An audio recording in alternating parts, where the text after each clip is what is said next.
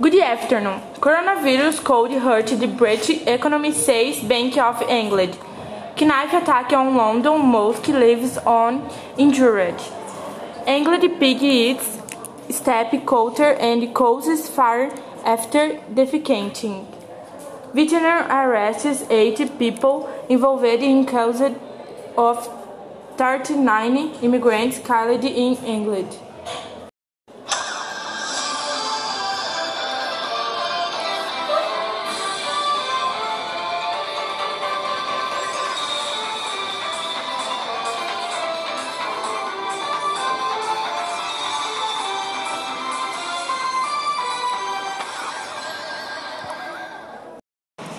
Welcome to another day in the cool newspaper. Coronavirus could hurt the British economy, says Bank of England. Bank of England President Mark Carney said on Friday, 28, that the country should prepare for a possible economic downturn due to the consequences of the coronavirus outbreak on the planet. Carney said the BBC of England estimates that world growth this year will be less than expected and this will consequently affect the UK, according to Sky News.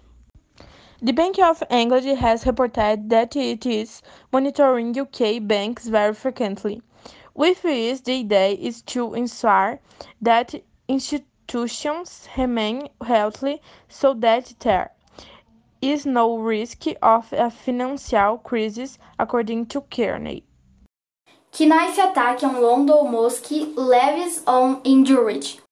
A person was stabbed in London, England on Thursday 20 in attack on the mosque, hours after an extreme right attack in Germany.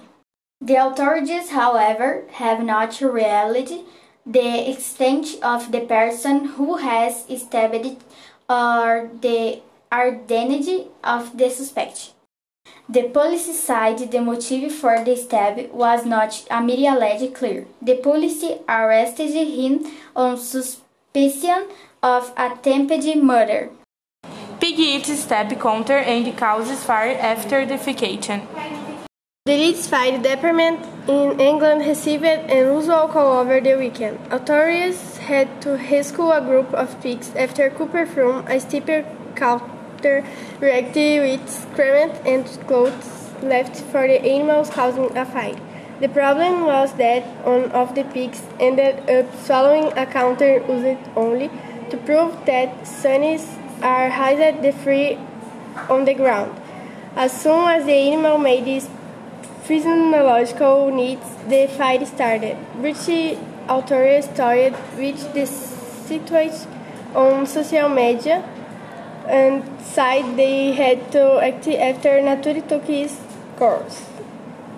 Vietnam arrests eight people involved in case of 39 immigrants killed. Preliminary investigation found that of the people involved in the human trafficking organization had to family the money they paid to be transported to Europe.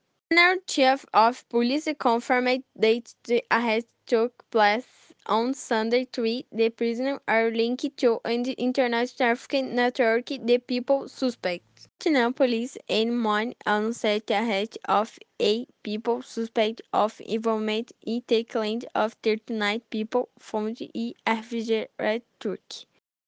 These were the news today. We stayed were a great week to everyone.